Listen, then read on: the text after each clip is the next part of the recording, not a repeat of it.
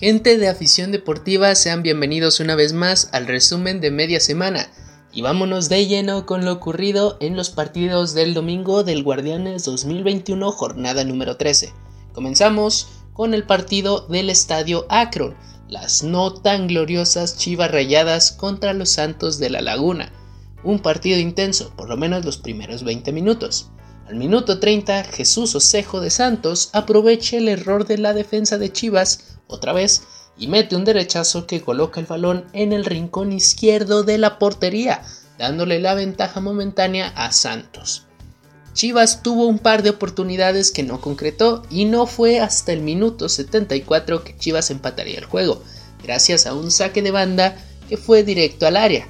La defensa de Santos rechazaría, pero el rebote le quedaría a Ricardo Angulo que prendió al balón de volea dejando sin opciones al arquero rival. Uno por uno terminó el partido y con él disminuyen aún más las esperanzas de Chivas para meterse en zona de repechaje.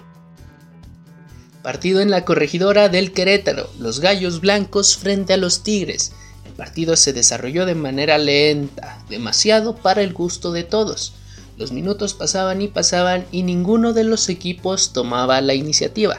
El primer tiempo fue olvidable y ambos equipos se iban al vestidor en cero.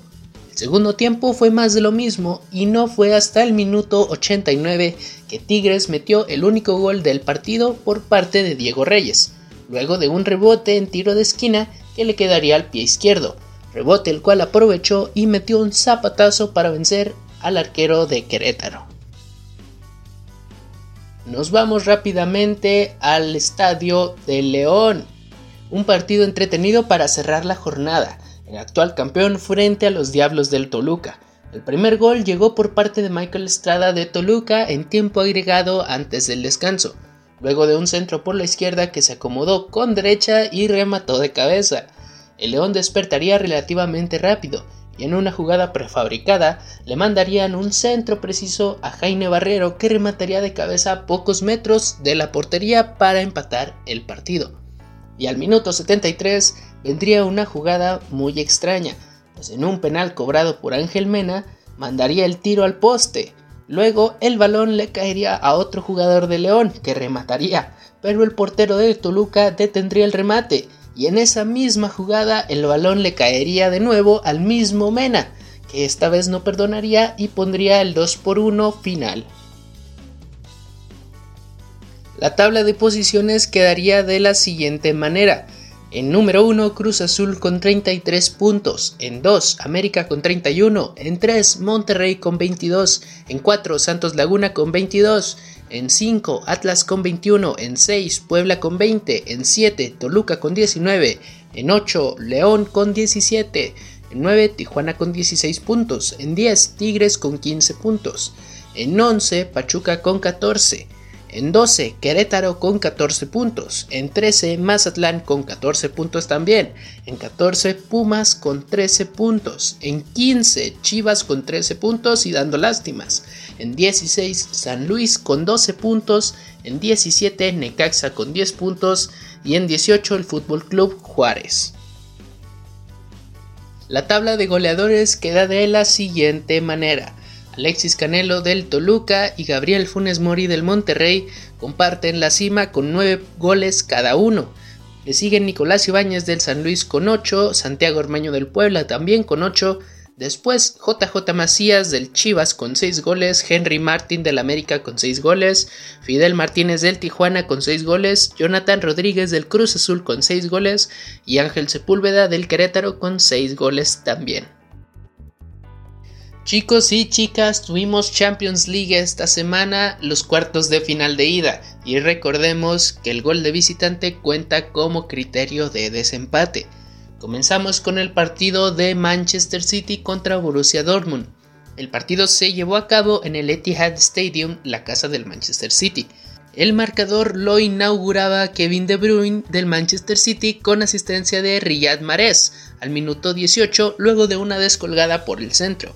El Dortmund no se daría por vencido y al minuto 83 Marco Reus descontaría luego de un pase excelente de Haaland el Borussia conseguía el empate que hasta ese momento les sabía victoria, pero al minuto 90 Phil Foden pondría el 2 a 1 para los Citizens, que se llevan la victoria en su propia casa. Pasamos al estadio Alfredo Di Stefano, la casa del Real Madrid, pues el equipo español recibía al Liverpool. El primer tanto llegó por parte del Madrid gracias a una jugada increíble de Vinicius Jr. al minuto 27, que controló un pase largo con el pecho y definió con pierna derecha para clavar el balón en las redes. El segundo tanto del partido llegaría gracias a un error de la defensa de Liverpool, mismo que aprovecharía Marco Asensio. Al minuto 51 el Liverpool reaccionaría y de la mano de Mohamed Salah pondría el 2 a 1, pero no sería suficiente para detener al jugador del partido, Vinicius Jr., que sellaría su doblete al minuto 65 para poner el marcador 3 a 1, dándole la victoria y el pase momentáneo al Real Madrid. Luego tenemos el partido del Porto que recibía al Chelsea. El partido no fue espectacular e incluso fue aburrido en partes. El primer gol caería por parte de Mason Mount al minuto 32 luego de recibir dentro del área y tirar de media vuelta para vencer al arquero del Porto. El segundo llegaría al minuto 85 después de un error bien aprovechado por Ben Chilwell para poner el marcador 2 a 0 en favor del Chelsea. Y cerramos con el partido espectacular del Paris Saint-Germain contra el Bayern Múnich, partido disputado en la cancha del Bayern. Muy temprano en el partido, el París se iba al frente con un gol de Kylian Mbappé al minuto 2, gracias a una fantástica jugada y pase de Neymar por el centro del área. El Bayern se iba con todo hacia el frente y en una salida extraña, al minuto 27, Neymar los toma descolocados y mete un pase para Marquinhos, que no perdona y mete el 2 por 0. Pero al minuto 36 el Bayern despertaría y Pavard metería un centro mortal al área, el cual remataría Chupomotang para incrustar el balón en la red y poner el 2 a 1. Ambos equipos nos darían un espectáculo de ida y vuelta increíble. Al minuto 59, Joshua Kimmich metería un centro en una jugada a balón parado que remataría Thomas Müller para empatar los cartones. Y por último, al minuto 67, Kylian Mbappé aparecería de nuevo en una contra sorprendiendo a la defensa del Bayern y metiendo un tiro que sería desviado por la defensa pero el desvío incrustaría el balón en la red para darle la victoria al París, que se van muy contentos al próximo partido en casa. Los cuartos de final de vuelta de la Champions League se disputarán el martes y miércoles 13 y 14 de abril. Así que no se los pierdan porque aquí se va a definir quienes pasan a las semifinales de la Champions. Esto fue todo en Afición Deportiva en Minutos. Mi nombre es Félix Velázquez y a nombre de todo el equipo de Afición Deportiva les mando un saludo y espero que les haya gustado. Hasta la próxima chicos.